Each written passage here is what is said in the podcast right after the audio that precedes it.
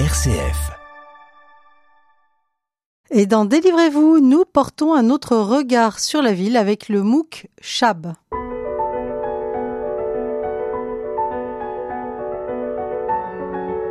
Délivrez-vous. Laetitia de Traversée.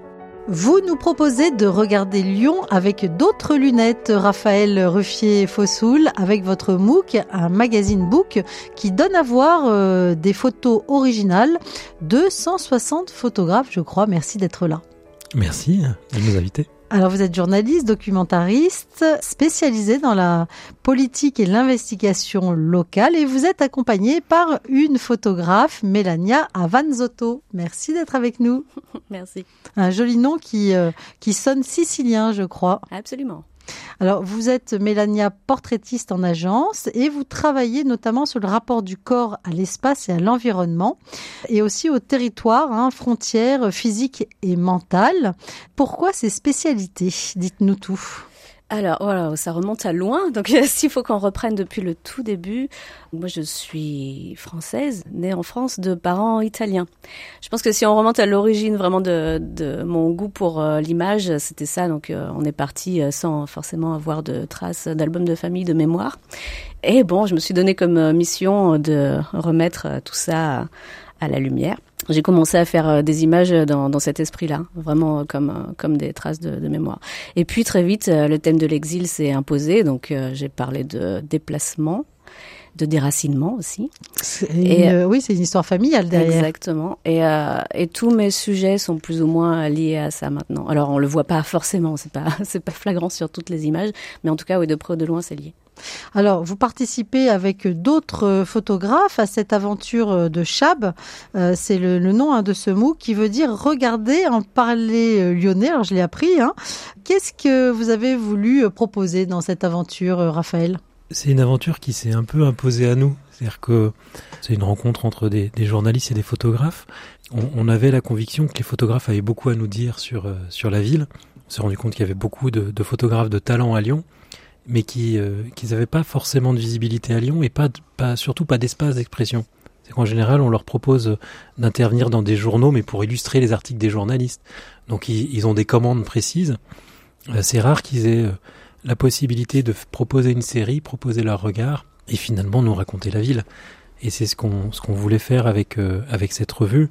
L'énergie qui s'est créée autour a été euh, assez assez exceptionnel, il faut le dire. C'est-à-dire que vraiment tous les milieux de la photo à Lyon euh, nous ont accueillis euh, très positivement. Vous avez eu du mal à choisir, hein, je crois d'ailleurs. Trop de propositions. Ah bah oui, sur les sélections, il y, a, il y, a, il y avait 170 candidats qui chaque fois nous ont envoyé des séries. Autour de Chab, en fait, il y a cette revue, puis il y a l'idée de, de faire un vrai festival de photos toute l'année. Donc on fait des, on fait des cafés photos, on fait des brunch photos, on fait des expositions dans différents lieux, on fait, on fait des rencontres avec le public évidemment. L'idée, c'est qu'il y ait vraiment, oui, ça, la possibilité de valoriser les photographes lyonnais tout au long de l'année. Oui, alors l'idée, c'est de regarder euh, différemment ce qui nous entoure, puisque les sujets sont très variés. Hein. Ça va de faire son trou euh, à euh, Liseron, la, la, rivière retrouvée, hein, un petit couple de, de vieilles personnes qui sont accompagnées jusqu'à la mort avec grande tendresse, à des photos aussi complètement surréalistes. Il y, a, y a tout. Hein. Il y a tout, il y a Là, vous citez des photographes qui ont des approches qui sont complètement différentes, qui peuvent être. Vous avez parlé, oui, du sujet d'Antoine Merlet sur les sur les les, aid, les aidants, où là, il a suivi un couple qui a été tour à tour l'aidant de l'autre. Ils ont tous les deux été malades et chacun à son tour s'est occupé et s'est occupé de l'autre et, et, il, saisit cette intimité. Ce... C'est extrêmement touchant. Hein. Aimer et, comment elle s'appelle euh, Huguette. Aimer Huguette, oui. Formidable, hein, un vieux couple qui prend soin euh, l'un de l'autre. On les voit vraiment euh, chez eux, dans l'intimité, aimer euh, coiffant Huguette. Euh, et on sent qu'il a été touché par cet amour jusqu'au bout. C'est ça, il les a suivis, pour, il les a vraiment suivis jusqu'à la fin de ce couple qui s'est aimé jusqu'au bout. Oui, hein, il dit, et quand elle a eu besoin, c'est lui qui est devenu un aidant, avec le rythme quotidien des activités imposées, lui préparer son repas, lui faire prendre sa douche, l'habiller, la coiffer. Il est devenu le prolongement du guette, son double par amour. Et, ça, typiquement, c'est un sujet que, que, nous a proposé Antoine, qui est un photo, photojournaliste, lui, qui traite plutôt vraiment de l'actualité. Euh, mais des fois, il a, voilà, il est passé, euh, il est tombé sur cette euh, cette histoire-là. Euh, et il y aurait eu aucun journal dans, la, dans, la, pour, dans laquelle la raconter, alors que cette histoire, elle, nous, nous, touche énormément. Oui, alors on a la chance d'avoir avec nous une des photographes qui a participé à cette aventure, Mélania. Euh, vous, vous êtes intéressée aux filles qui font du skate. Et oui, à Lyon, les filles ne se cachent plus pour rouler. Et euh, donc, euh, eh bien, vous avez travaillé aussi sur les inégalités d'usage de l'espace urbain. Dans quel sens? Exactement. Alors, j'étais pas tout à fait partie de ce sujet à l'origine, mais c'était un bon focus pour parler de beaucoup de choses qui m'intéressent. Euh, à l'origine avec d'autres photographes qui sont d'ailleurs aussi en partie publiés euh, dans la revue Chab, euh, Maud Meignier et Celso Herrera Nunez. On avait décidé, euh, il y a quelques années, avant les confinements, il y a longtemps, de travailler sur des quartiers à Lyon. On le fait pas tellement en fait parce qu'on n'a pas beaucoup de, de commandes dans notre ville. On a tendance à travailler pas mal à l'extérieur. Et, euh, et, là, euh, entre entre nous, on s'est dit qu'on allait enfin, poser un regard sur la ville, sans savoir que ça allait devenir euh, après le sujet principal de, de la revue. Et donc, on s'est choisi un quartier. Moi, je suis venue ici à Confluence parce que c'était un quartier nouveau en pleine mutation.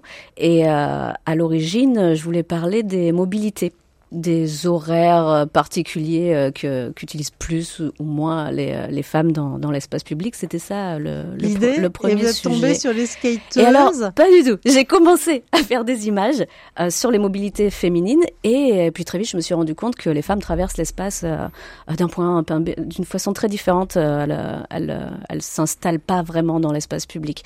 Donc, assez difficile à photographier. Parce que si je prends une image d'une femme posée, effectivement, ça raconte tout le contraire de ce que je veux dire. Donc, c'était pas possible.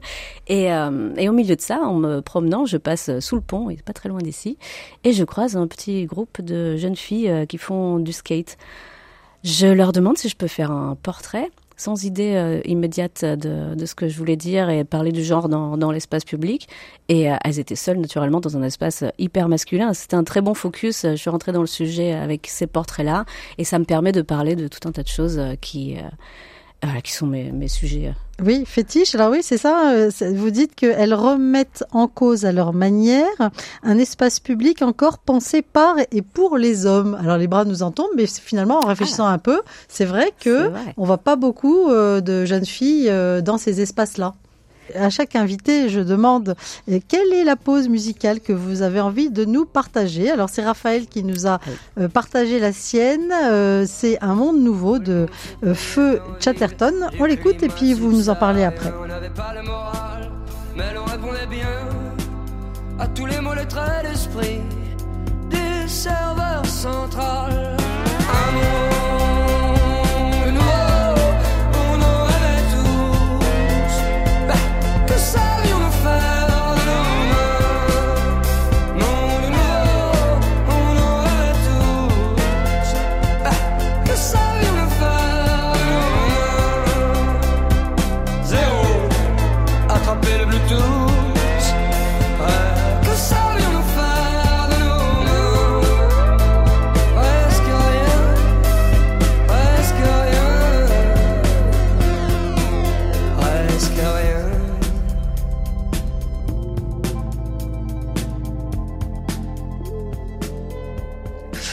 Chatterton, un monde nouveau, c'est vous qui l'avez choisi, euh, Raphaël Ruffier-Fossoul, alors qu'on parle de ce MOOC, ce magazine euh, en forme de livre, Chab, regarde, hein, regarde autrement peut-être la ville, ce qui nous entoure. Pourquoi cette pause musicale, un monde nouveau? Ça parle du regard nouveau, justement? J'aime bien, j'aime bien Chatterton. Déjà, je trouve que il y, a- une musique qui est, intéressante et, euh, j'aime bien dans les paroles l'idée de, de ce regard vers une ville qui est en mutation, qui on sent qu'il se réchauffe, on sent, on- on- et c'est un peu, un peu l'idée euh, euh, de Chab, c'est d'avoir un regard contemporain sur la ville et en prenant peut- peut-être euh, de manière plus sensible que ce que le font d'habitude les journalistes, puisque là ce sont les, ce sont les photographes qui viennent regarder la ville, nous la raconter. Et vous voyez, je trouve que dans cette chanson, c'est un peu ça aussi. Peut-être, euh, on fera peut-être une version euh, audio de, de Chab un jour avec euh, les musiciens et mis en, en perspective par les journalistes. Oui, surtout qu'il y a des, oui, oui, il y a des petits reportages en plus, puisqu'on se balade aussi, euh, eh bien, euh, parmi des logements précaires. Hein, c'est Philippe euh, Mercier, c'est ça qui fait ça. Comment se glisser dans l'intimité les plus précaires euh, de l'agglomération lyonnaise sans être voyeur ou même impudique? Il y a deux euh, photographes hein, qui euh, font cette démarche pour raconter la vie en squat ou en logement d'urgence. Alors en quoi c'est important euh, de montrer, de voir ces logements Ce qui nous a beaucoup intéressé dans ces deux démarches qu'on a choisi d'associer, ça c'était le, choix de la sélection, parce que c'est pas les photographes qu'on travaillait ensemble. Comment finalement on, va montrer et raconter euh, les, conditions de vie des, plus démunis de, l'agglomération, sans les exposer, sans, que ce soit voyeuriste, sans que ce soit, euh, sans que ce soit non plus euh, les mettre en danger, parce que quand on parle de, réfugiés politiques, l'objectif c'est qu'ils disparaissent, hein, qu'ils soient pas au contraire euh, euh, ils peuvent être menacés, y compris en France. Euh, donc, l'objectif est certainement pas de les de les mettre en scène et de les de les mettre en danger. Donc, il faut arriver à témoigner de leur histoire sans sans montrer des visages. Et, et, dans les deux démarches qu'on a là, euh, on a été très euh, touché par euh, la manière de le faire. C'est-à-dire qu'il y a une série qui est sur des dos. On voit que des, visages de dos de, mineurs isolés. Ce sont des mineurs, on va pas les prendre en photo de, face. Et, on, raconte beaucoup de choses d'eux à travers les, jeux, les, simplement les, textures des, des couleurs, des vêtements. Des... On s'imagine un petit peu un petit peu le personnage. Ce qui est touchant, c'est qu'il y a un squat, par exemple, qui est hyper fignolé, alors que ça doit être dans un endroit qui est pas terrible. Mais euh, il y a le, le, le, vase avec les petites fleurs euh, sé, euh, séchées, euh, les petites décos, avec tout ce qu'on a trouvé. On, on sent l'envie vraiment bah, d'essayer de, d'enjoliver un quotidien qui doit être très dur. Et ça, oui, c'est le travail de Philippe Merches qui est aussi fa fabuleux. Il, en fait, il prend les, en photo l'intérieur des gens, mais sans les gens, et pourtant, pourtant on les voit vivre ces lieux-là. Ouais. Oui, alors il y a des photos complètement, euh, je dirais, surréalistes. Par exemple, dans le clin d'œil, là, euh, on voit des gens euh, qui ont la tête pas dans le guidon, mais dans le gazon, euh, et les pieds au mur, en fait, décor le long d'un mur. Alors on se demande un peu ce que ça veut dire, mais c'est sûr que ça attire l'œil. C'est Julie Cherki qui l'a pris celle-là. Elle est page 49. Le choix de cette rubrique clin d'œil, c'est, ce sont des photos qui n'ont pas de pas de texte, et donc on laisse on laisse le, le lecteur s'imaginer un peu ce ah, que ça vous en tirez bien, là, Raphaël. Et alors, donc, on parle aussi de la, la Duchère, hein, les, les, champs de béton. Euh, là aussi, c'est pas forcément euh, des sujets qui, euh, bon, donnent à rêver et à inspirer. Pourquoi montrer ces champs de béton de la Duchère? Ah, c'est une démarche qui nous a beaucoup plu aussi d'Héloïse Rochette, qui est une qui est une photographe talentueuse, pas seulement une photographe, c'est aussi une, une musicienne, une une rappeuse. On l'a mmh. entendu, on l'a entendu mixer d'ailleurs sur certaines de, nos soirées. Et Héloïse, elle a fait tout un travail avec des jeunes à la Duchère euh, pour euh, leur permettre de se réapproprier leur image, de faire de la photographie.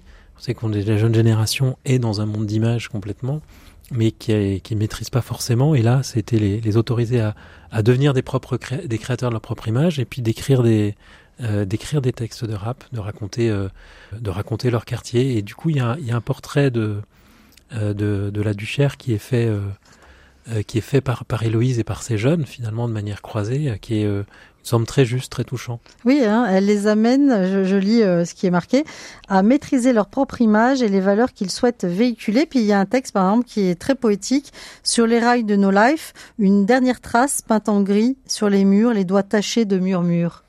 Voilà, ça donne euh, finalement s'exprimer, euh, se dire, ça permet d'exister. Oui, c'est un, extrait d'un des, textes d'Héloïse, une, une des chansons d'Héloïse.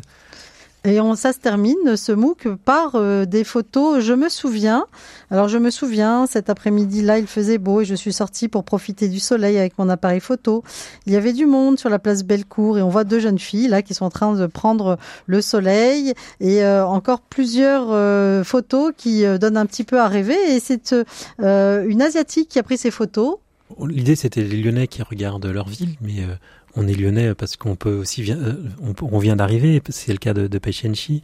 Elle, elle, pose finalement un regard très différent de la ville, avec même des, des, des, photomontages à des moments donnés où finalement on est dans une ambiance asiatique. Oui, alors on a l'impression d'être dans un quartier chinois à un moment. Euh, C'était près de la, la gare Lyon-Perrache. Il y a des affiches. Euh, on a, on a l'impression qu'on est à Pékin, mais non, c'est Lyon. Et, euh, et, nous, ce qui nous a vraiment fait plaisir depuis le début de cette aventure, c'est quand des, photographes de talent qu'on connaît, qui ont l'habitude de travailler dans, tout, dans le monde entier, viennent nous dire, euh, bah, vous m'avez donné envie de regarder ma ville. Ah, bah formidable. Alors, avis aux amateurs, euh, à vos appareils photo, hein, vous avez compris, vous pouvez proposer vos clichés à Chab et euh, ce MOOC euh, paraît une fois par an pour rendre hommage à tous ces regards différents sur la ville. Un grand merci. On pourra se procurer Chab de quelle manière? Dans les librairies lyonnaises. Et bien voilà, un grand merci. C'était le numéro un. Euh, merci Raphaël Ruffier-Fossoul et Mélania Avanzotto et euh, Avanzato. Avan, Avanzato. Oh, Excusez-moi, c'est la Sicile parmi nous. et euh, ben, bonne pérégrination à travers la ville. Merci. Chabez bien.